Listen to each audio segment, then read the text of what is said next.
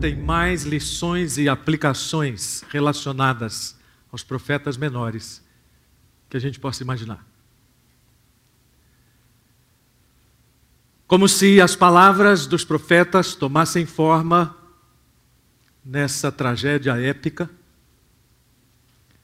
Como se aquilo que ainda está lá fosse um monumento ao desrespeito para com a verdade. As roupas que os bombeiros usaram nos primeiros atendimentos, logo que aquela tragédia foi deflagrada, ainda estão lá. Com altíssimo teor radioativo para testemunhar o grande problema que a humanidade tem com a verdade. Porque o que é interessante, e eu não quero dar spoiler, mas é impossível não falar um pouquinho, é que num dos últimos discursos desse físico que aparece demonstrado que é uma pessoa real, e que viveu até pouco tempo, é que ele diz: em algum momento a humanidade vai precisar ser confrontada com a verdade. Em algum momento nós vamos precisar retornar ao entendimento de que os rumos que o mundo segue não são de justiça, não são de esperança e vão nos levar à destruição. Não é um profeta menor falando, é um russo ateu físico nuclear. Aquela pessoa que diz não vai haver nenhuma verdade é exatamente a pessoa que causa a tragédia. É exatamente a pessoa que, durante todo o processo investigativo, se recusa e se esquiva das confrontações. E é mais cômodo para ele dizer: não tem verdade, nós não vamos chegar a nenhuma verdade. Na verdade, nós temos sim muitas verdades, nós temos uma grande verdade. E é difícil resumir todo o livro de Zacarias, 14 capítulos, em 30 minutos. Mas a gente pode tentar, a partir de Zacarias 1,6, que diz: Assim diz o Senhor dos Exércitos: deixem seus caminhos maus e abandonem suas práticas perversas. Mais ou menos o que o Fábio e a Cris disseram agora. O tempo é agora. Não precisa esperar uma catástrofe nuclear, não precisa esperar um câncer. Não precisa esperar que alguma coisa muito ruim aconteça para que você chegue à compreensão daquilo que a Bíblia vem dizendo e você volte ao Senhor. Porque toda restauração de esperança começa na restauração de que aquilo em que cremos é realmente a verdade. E sem esse ponto inicial, nós não vamos chegar a lugar algum. Muito provavelmente continuaremos sendo como todas as pessoas envolvidas na tragédia de Chernobyl. E havia dois grupos de pessoas naquela tragédia: os inocentes se divertindo com aquilo, pessoas assistindo o espetáculo do incêndio e de toda a radiação lançada na atmosfera. A semelhança do que aconteceu aqui algumas décadas atrás em Goiânia, quando algumas pessoas simples acharam uma cápsula de Césio 137 e levaram para casa e se divertiram à noite vendo a luminosidade daquela cápsula no escuro. Alguns anos depois estavam mortas por causa daquela radiação.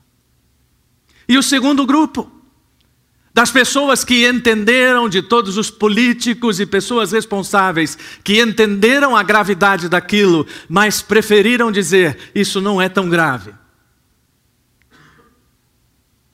Se você procurar na internet sobre essa tragédia, especialmente na Wikipedia, vai encontrar que o número de mortes total é de aproximadamente 33, 34 pessoas. Quando, na verdade, calcula-se que muito mais que 100 mil pessoas morreram logo imediatamente, não se pode estimar quantas morrerão. Tudo porque não houve um compromisso com a verdade e as pessoas simplesmente que tinham o poder nas mãos disseram: não é preciso dizer às pessoas, não, é preciso dizer. Para que não haja nem inocentes úteis em certo sentido, e não haja prepotentes insanos de outro, tirando a esperança da humanidade. Então o apelo é sim, vamos voltar ao Senhor, vamos abandonar os nossos caminhos maus. E vamos fazer isso antes de ouvir todos os argumentos que a Bíblia tem. Aí você fala, mas então depois não precisa ouvir. Claro que precisa, porque você vai se alegrar. Abaixe sua cabeça rapidamente, oração Twitter. Senhor, mexe com o nosso coração agora. Transforma as nossas disposições de resistência em disposições de obediência. Em nome de Jesus. Amém. Eu sei que isso incomoda muita gente. Por que, que a Bíblia fala tanto de arrependimento? E especialmente chegando ao décimo primeiro profeta menor, nosso ouvido já está até mais quadrado de tanto ouvir falar nessa mesma mensagem dos profetas menores: arrependam-se, arrependam-se. Bom, há várias respostas teológicas possíveis. O problema é que nós temos uma certa aversão àquilo que parece teologia. Mas na verdade, tudo é teologia. Viver sob a compreensão desse Deus soberano que detém o controle do mundo é teologia. E então, quando olhamos para a Bíblia falando tanto disso, nós vemos que é óbvio que depois da queda o homem assumiu uma postura de autossuficiência que o impede de ver o quanto Deus faz por ele, que o aliena de Deus. Uma outra resposta possível também é: bom, isso é um, um percurso histórico e é verdade. Se você fizer a Bíblia ou fizer uma abordagem bíblica, bíblica cronológica, vai ver que a revelação de Deus é cíclica em mensagens de arrependam-se, arrependam-se. E você diz, mas ainda continua sendo muito teológico. Ok, vamos tentar ser um pouco mais práticos. Não há como alcançar todas as promessas de Deus sem deixar para trás, sem dar as costas para tudo aquilo que contraria, hostiliza e confronta o Deus que adoramos. Essas respostas deveriam nos convencer não por serem argumentos teológicos, lógicos dentro dessa racionalidade bíblica, mas deveriam nos convencer por ser a palavra de Deus. Em Atos 17, versículos 30 e 31, o apóstolo Paulo está repetindo, está reverberando esta tonalidade das Escrituras, dizendo: Ele ordena que todos em todo lugar se arrependam pois ele estabeleceu um dia para julgar o mundo com justiça por meio do homem que ele designou e mostrou a todos quem é esse homem ao ressuscitá-lo dos mortos. Mas isso confronta também com o nosso senso de pessoa boa, que todos nós temos. Nossa reação mais imediata a uma confrontação bíblica como essa é dizer: Mas eu sou uma pessoa boa. Eu sou um crente esforçado, eu sou um crente compromissado. E na verdade nós esquecemos que a nossa grande luta não é com os compromissos que temos como crentes, os compromissos religiosos, mas com as motivações do nosso coração diante de Deus. Christopher Haidt diz que é possível descrever a Bíblia toda com uma resposta muito extensa a uma pergunta bastante simples: o que Deus pode fazer a respeito do pecado e da rebelião humanos. É o tempo todo isso. O que Deus pode fazer a respeito da minha própria rebelião? O que Deus pode fazer a respeito da minha dureza de coração? A Cris disse com toda honestidade, né? Quando nós obtivemos esta bênção, não foi pela nossa fé. E a gente é tão especialista em pegar carona na fé dos outros, né? Você já parou para pensar quantas coisas Deus permitiu que acontecessem a você, não por causa propriamente da sua fé exercida, mas de tantos outros que oraram, intercederam? Na vigília que nós tivemos sexta-feira, pelo menos duas pessoas deram testemunho pungente sobre isso. Eu sou o que sou por causa das orações da minha mãe orando por mim uma vida inteira. Eu sou o que sou porque nós temos consciência que a bondade de Deus alcança muito além daquilo que a nossa mesquinhez consegue administrar dos nossos próprios corações.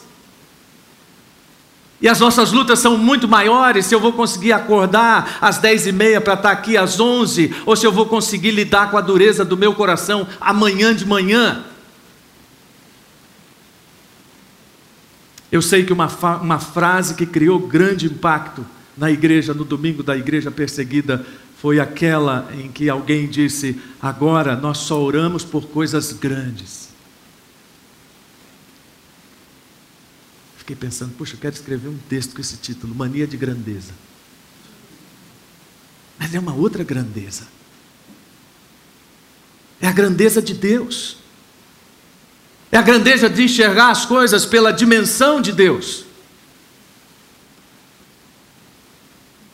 E compreender que a pequenez do nosso coração está sempre rivalizando com essa grandeza. Deus querendo fazer grandes coisas na nossa vida e nós pedindo que Deus faça apenas aquelas pequenininhas que nós queremos. Muito próximo desse contexto surge esse homem, quase seis séculos antes de Cristo, cujo nome significa Deus lembra. Deus não esquece. Acho que uma das coisas que poderia, uma das frases que poderia traduzir aqui o testemunho do Fábio e da Cris. Deus não esquece de vocês. Deus se lembra. E Zacarias se levanta no meio do seu povo para com o nome. Nós sabemos, depois de 11 profetas menores, que todos os nomes dos profetas têm um significado, que já é uma mensagem. E Zacarias se levanta para dizer: Deus se lembra. Deus é fiel, não, não, não tem problemas de memória. Não tem problema de falta de slot, de falta de seja lá o que for, de qualquer memória computacional. Ele é absolutamente completo. Por isso que a mensagem de Zacarias é uma mensagem de restauração da esperança. E essa restauração é uma consequência do retorno à vontade de Deus. É essa restauração que promove a reconstrução das referências da presença de Deus como demonstrações de confiança e não de confiança no seu controle soberano sobre presente e futuro de Israel e das nações e de preparação para a vinda do Messias. Algo que deveria mover nosso coração incessantemente em relação a isso que Zacarias está fazendo, complementando a mensagem de Ageu. Pastor Felipe pregou alguns domingos atrás sobre Ageu. Ageu e Zacarias ministraram na mesma época a mesma mensagem para o mesmo público, com ênfases diferentes. Um teólogo disse que Ageu é o cara que constrói as paredes e Zacarias é o sujeito que monta os vitrais. Ageu é o, é o sujeito que instiga a congregação a reconstruir o templo. Zacarias é o cara que fala: corrijam o coração, e depois disso o templo é consequência. Por isso que essa mensagem é tão atual para nós, e por isso que esse é um dos chamados mais contundentes ao arrependimento de todo o Velho Testamento. Por isso que Zacarias é um dos livros, depois de Isaías, um dos profetas grandes, que tem maior conteúdo messiânico.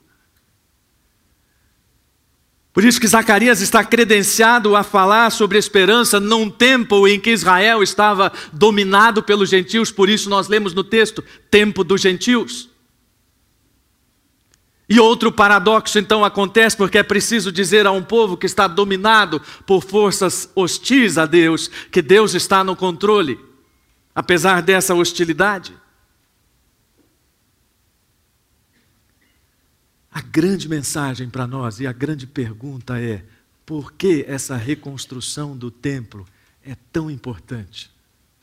Não somente para aquelas pessoas, mas porque ela é importante para nós hoje, afinal de contas, nós dizemos, não temos nada a ver com Israel, não temos nada a ver com o templo, não temos nada a ver com essa cultura. Portanto, a conclusão óbvia seria: não temos nada a ver com Ageu e Zacarias. Espera aí, muita hora nessa calma. Nós temos tudo a ver. Eugene Merrill faz uma abordagem muito interessante da trajetória macro a respeito da presença de Deus. Ele vai do Éden ao tempo escatológico para dizer: em toda essa trajetória, o que se vê é a revelação, é o conceito de presença. Quando Deus coloca o homem no jardim do Éden, ele está estabelecendo a referência da presença dele na realidade do homem. Quando o homem quebra aquela referência, Deus precisa então providenciar um novo plano. E depois vem o tabernáculo, e o tabernáculo se torna a referência da presença de Deus. E depois vem o templo, e o templo se torna a referência da presença de Deus. E depois vem a Sebemoema no Secov. E qual é mesmo a referência da presença de Deus para nós?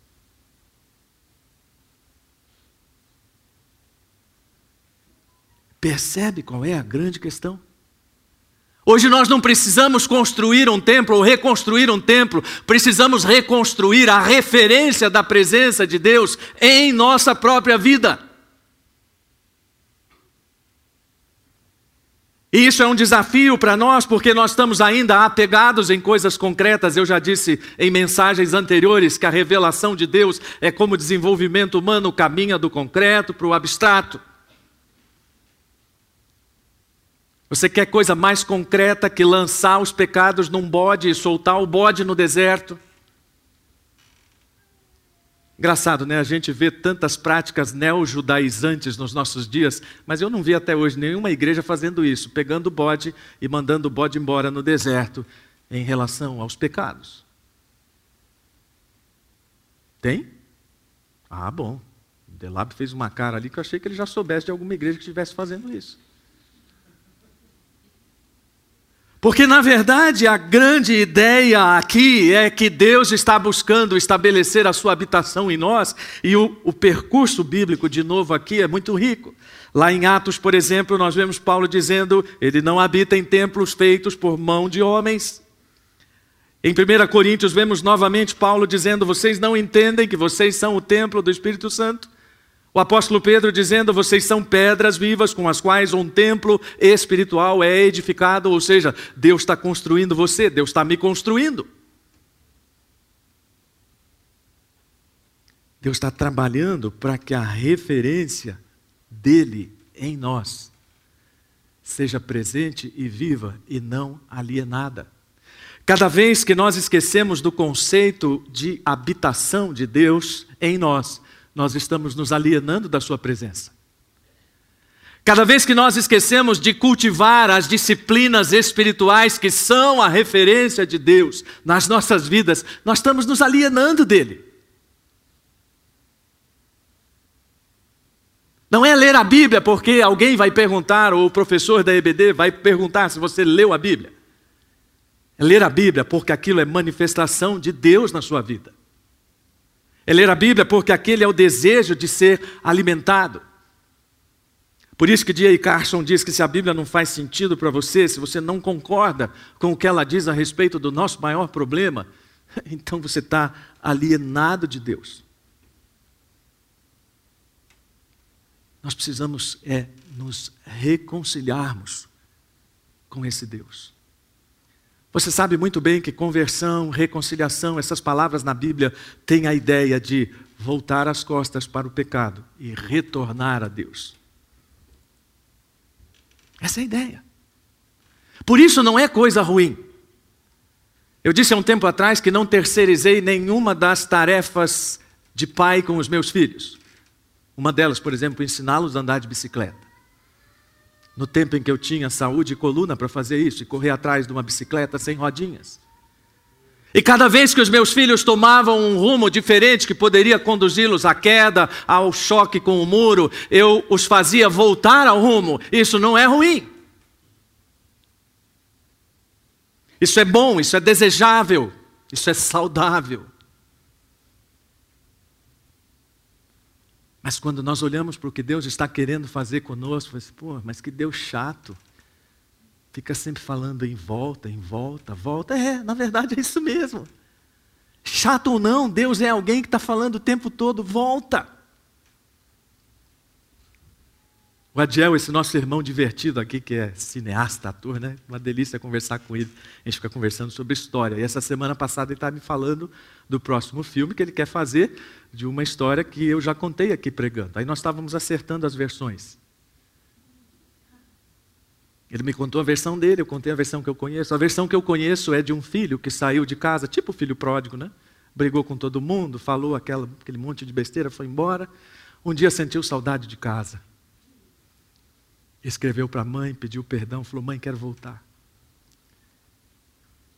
A mãe disse: Pode voltar, filho, você é bem-vindo a qualquer hora. E ele disse: Se isso for verdade, então deixa um, um lenço branco na janela para eu saber que eu sou bem-vindo de volta. E então ele pega o trem de volta e o trem passa próximo da casa dele de tal forma que antes de chegar na casa ele já vê o quintal da casa dele. Não tem um lenço na janela tem lençóis e lençóis brancos nos varais no quintal. Esse é o nosso Deus dizendo: volte. Voltar de onde? Não sei, aí é problema seu. Se você foi muito longe no seu pecado, na sua incredulidade, na sua autossuficiência, na sua arrogância, quem sou eu para desfiar o rol dos pecados que você tem? Já não consigo dar conta dos meus. Mas uma coisa eu sei, tem uma voz falando no seu coração, e é a voz do Espírito Santo dizendo: volte disso aqui, retorne disso aqui, abandone a desobediência em relação a isso aqui, para de ser teimoso, já te falei tantas vezes isso. Porque Zacarias adverte o povo dizendo: não sejam como seus antepassados. Ou seja, olhe para o passado. Arrependimento tem a ver com passado, sim, não com remoer passado mas com avaliar o passado.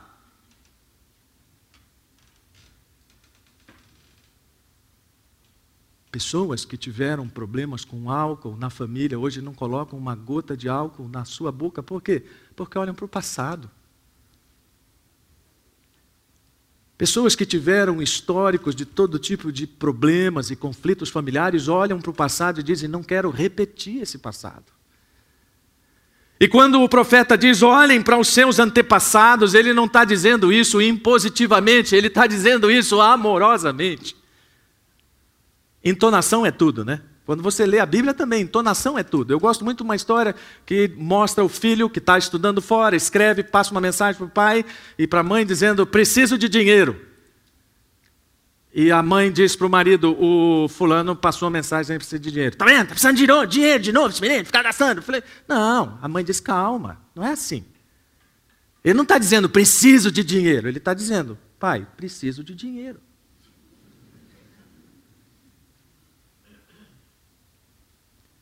A Bíblia não está dizendo, tá vendo? Arrependam-se. A Bíblia está dizendo, arrependam-se porque isso alegra o coração de Deus, retorne à obediência e, mais do que isso, retorne àquele estado de condição que é por Deus que permite que você seja abençoado. Acho que já usei essa frase em outra ocasião, mas eu gosto muito dela. Diz: uma coisa é pedir a Deus que nos abençoe, outra é ser o tipo de pessoa que Deus pode abençoar. Nós gastamos muitos esforços pedindo que Deus faça a coisa acontecer segundo a nossa agenda, mas esquecemos de trabalhar segundo a agenda de Deus, segundo o caráter de Deus, e aquilo que está no versículo 6 do mesmo capítulo é exatamente isso. Olhem para o passado e vejam que tudo que eu ordenei aos antepassados de vocês aconteceu. Em todos os profetas há esse traço comum de caráter de Deus em evidência daquilo que nós conhecemos, porque ele fez isso. E depois, quando entramos nas oito visões, e aqui eu vou falar em segundos, o que poderia ser descrito em vários filmes, como Crônicas de Nárnia, nós temos oito visões para dizer: Deus se lembra, as promessas continuam valendo Israel vai ser vingado, a soberania de Deus vai ser mostrada e vai ser demonstrada historicamente. Mas antes disso, só mais uma coisinha. Deixa de ser hipócrita. É, isso é Deus falando aqui de forma íntima entre nós. Então Deus diz: arrependam-se, voltem. Eu não esqueci o que eu prometi. Vou contar aqui oito, oito histórias de criança, oito crônicas de Nárnia, para vocês entenderem que eu continuo fiel. Mas tem um detalhe. Parem de fazer essa papagaiada religiosa que vocês fazem e não tem sentido.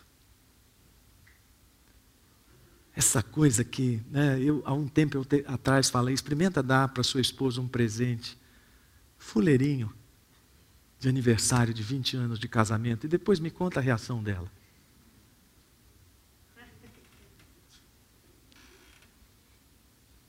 Eu, eu uma vez usei uma ilustração na igreja que eu pastoreava, e olha, metade da, ou toda a igreja Toda a igreja ficou querendo conversar comigo, metade para elogiar, metade para me destruir. Imagine vocês um marido que vive dizendo à esposa: Você é a coisa mais importante da minha vida. E então no domingo, aqui depois do Secov, quando a esposa está esperando que eles possam almoçar no melhor dos restaurantes, ele diz: Olha, infelizmente um amigo do serviço me ligou e eu vou precisar ir lá atendê-lo, mas você é a coisa mais importante da minha vida. E ela volta sozinha para casa. E na segunda-feira ela fica ansiosa, bom, talvez hoje então ele possa chegar um pouco mais cedo do serviço e a gente tenha um tempo junto. Então na segunda-feira, às seis horas da tarde, ele diz: Olha, amor, pintou um futebol com o pessoal do serviço, você sabe ficar chato, né? Porque o chefe também vai e eu estou almejando aquela promoção. E mais uma vez ela fica sozinha, mas ele diz: Você é a coisa mais importante da minha vida. Eu corro risco de ouvir isso em casa assim que chegar. E esse processo se repete até o sábado, quando no domingo ele diz de novo: Você é a coisa mais importante da minha vida. Percebem? Como a relação é a mesma com Deus, quando Deus está dizendo: parem de fazer essas festas, vocês cumpriram os jejuns nos 70 anos que eu mandei aqui, quer dizer, esse período não estava nem completo, mas o profeta está arredondando o negócio, para dizer: vocês estão cumprindo esse negócio, mas o coração de vocês é falso. Jesus se referiu a Isaías quando Isaías disse hipócritas. E Jesus repetiu essa palavra dizendo: Isaías tinha razão quando disse hipócritas. Vocês me honram com os lábios, mas o coração está distante de mim. No versículo 9, já terminando, Zacarias diz: Julguem com justiça, mostrem compaixão e bondade uns pelos outros, não oprimam as viúvas nem os órfãos. Se você já assistiu ou vai assistir Chernobyl, o que é legal é no final é aquela mensagem subliminar de que todos almejamos justiça e esperança, embora nem todos saibam como alcançá-las. Todos nós queremos isso e, na verdade, nós sabemos que aquilo que o profeta está falando é voltem-se para Deus de uma forma completa.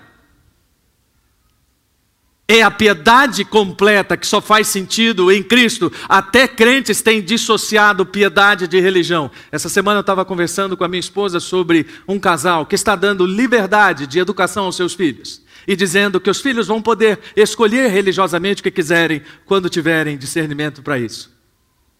Aí eu falei, ah, que bacana, né? Podia deixá-los também livres para tomar as decisões morais. É porque o grande conteúdo de quase todas as religiões do mundo é moral. Abrir mão da religião e não abrir mão da moral é um negócio meio esquisito. Deixa ele decidir se vai fumar maconha ou não. É porque está no mesmo nível de decidir se ele vai ser crente ou não. Porque não é um teólogo cristão, não é outro filósofo cristão, mas são vários que estão dizendo que a moralidade correta não é piedade, mas a piedade que não inclui a moralidade é uma ilusão. Ela zomba de Deus. É que na verdade é cômodo dizer: eu abro mão da área religiosa, mas eu mantenho aqui a minha moral de conveniência, óbvio. E Deus está dizendo: pare com isso. O remédio qual é? Viva na expectativa do reino. Se eu pudesse traduzir alguma coisa em concreto para a nossa vivência hoje do reino, eu criaria um passaporte passaporte do reino do Senhor Jesus, para a gente andar no bolso. É que tem esse negócio que eu já falei, né? a revelação se tornou abstrata e não faz sentido hoje andar com isso. Mas seria bom para muita gente entender que essa é a ideia. Porque, na verdade, com a vinda do Espírito, a igreja tem um antegosto da salvação do reino. Um antes, por favor. Nós estamos aguardando esse momento futuro, quando todos os convidados estiverem reunidos. Mas os que seguem a Cristo já começaram a viver isso. Ok, agora Deus não vai curar todas as coisas, mas temos certeza que vamos chegar ao ponto em que tudo isso vai estar curado, afastado. Isso não é consolo escapista de crente alienado da realidade, não. É conceito realista de crente que não está alienado de Deus. E a melhor forma de vivermos em relação a toda essa desgraça do mundo, em relação a aquele Chernobyl concreto e a outros abstratos, é manter o foco nessa realidade futura. Então Deus trouxe o Fábio e a Cris hoje para me ajudar na mensagem, porque antes da mensagem eles disseram: o momento é agora. E agora eu vou repetir: o momento é agora. Restauração da esperança começa com arrependimento, com abandono da hipocrisia religiosa, com fazer aquilo que fazemos sem o sentido correto do que deveríamos fazer de uma vida na real expectativa do reino. Essa é a mensagem de Zacarias para dizer: Ele lembra. Ele lembra. Deus não se esquece. Oremos, Deus, obrigado porque um homem como Zacarias se levanta num templo, num tempo tão complexo quanto o nosso, de incredulidade, de rebeldia, de injustiça, para dizer: precisamos voltar para Deus. E seja o que for que esteja nos alienando de Deus, que o Senhor tenha misericórdia de nós. E que esta misericórdia nos leve a um coração dócil para dizer: Ok, Senhor, estou de volta. Ok, Senhor, vou parar de me bater contra o Senhor. Ok, Deus, você venceu. Restaura-me que estas sejam as nossas orações nesta manhã, em nome de Jesus. Amém.